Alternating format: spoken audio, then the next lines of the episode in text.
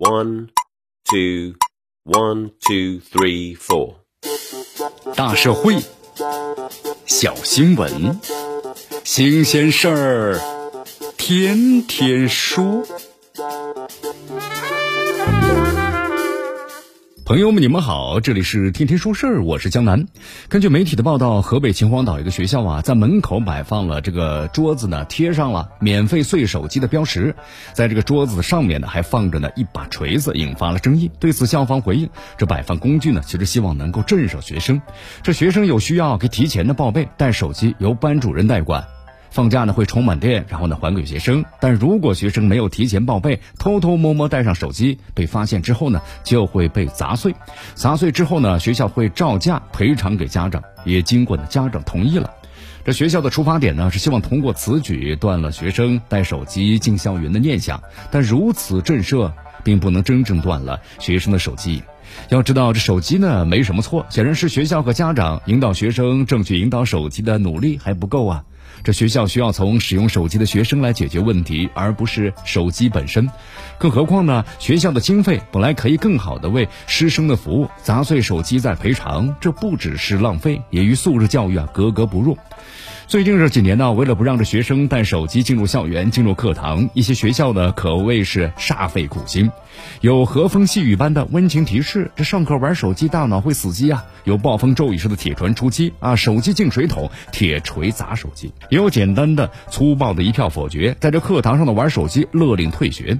从这个本质上来说呢，校园手机管理问题的症结并不在于手机本身，而在于学校教师和学生对手机工具的认识和运用。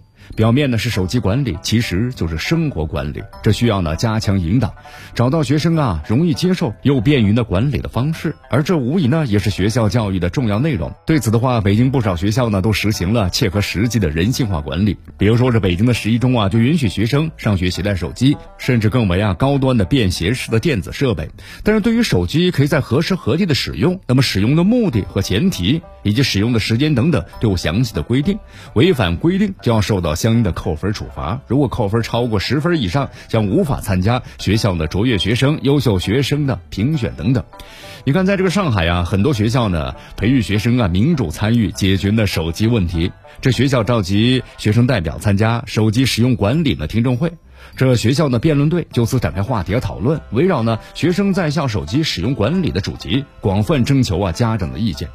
在汇走了学生听证会、还有家委会的协商，以及呢教师的咨询、学校呢行政会等等各方意见之后，根据学校的实际，制定出本校啊在校手机使用管理的办法。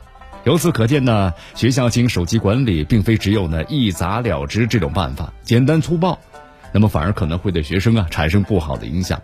对于家长来说呢，积极配合学校固然很重要，但是要分辨学校的做法呀是不是科学。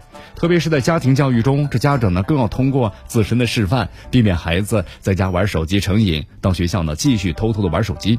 总之，这手机的问题呢，咱们学校要从科学的教育规律出发，创新管理方式。同时，这家长啊也不能够把所有的责任呢都推给学校。学校呢需要齐心协力，最终通过手机的管理，达到这学生课堂上啊不能玩手机、不敢玩手机到不愿玩手机的转变，真正实现的教育多赢。